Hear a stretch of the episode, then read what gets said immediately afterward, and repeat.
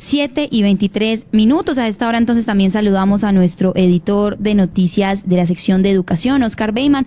Bienvenido, Oscar, a La Patria Radio. Tenemos muchas noticias de actualidad y sobre todo área metropolitana. ¿Cómo le va? Sofía, un saludo especial para usted, para Licey y para todas las personas que nos acompañan a esta hora. Sí, hay que seguir sacando la sombrilla estos días, pero para protegerse del sol. Totalmente. Se supone que hoy va a ser uno de los días más calurosos según el reporte del clima, seco, sin nubes. Exactamente, y, parece que todo indica que va a ser así. Sí, vamos a estar entonces muy pendientes. Esto ya vimos que afecta entonces, no afecta, pero eh, también hablábamos entonces de cómo esto está de alguna manera haciendo provecho para los cafetales en Caldas, pero también tenemos otros temas.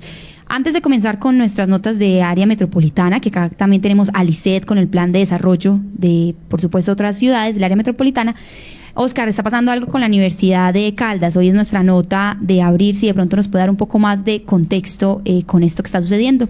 Eh, claro que sí, Sofía. Mire, eh, cada año la Universidad de Caldas en el comienzo llega a unos a unas concertaciones de trabajo académico con los docentes y de ahí se desprende la contratación sea de esos docentes de planta o los que se requieren por lo que ellos llaman catedráticos o profesores ocasionales y resulta que en diciembre pasado la universidad sacó una circular eh, como con nuevos lineamientos palabras más palabras menos lo que quiere decir la universidad es que primero tiene que saber cuál es qué número de estudiantes o cuáles estudiantes y para qué se matriculan para unos eh, talleres, para unos eh, estudios especiales y qué personal va a necesitar.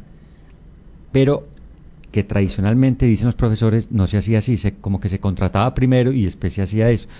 Y eso es lo que ha generado una polémica entre la Universidad de Caldas y básicamente con el profesor eh, Juan Carlos Yepes, un profesor muy reconocido no solo en, en Manizales y Caldas, sino en, en, el de, en Colombia por liderar muchos procesos de defensa de los profesores.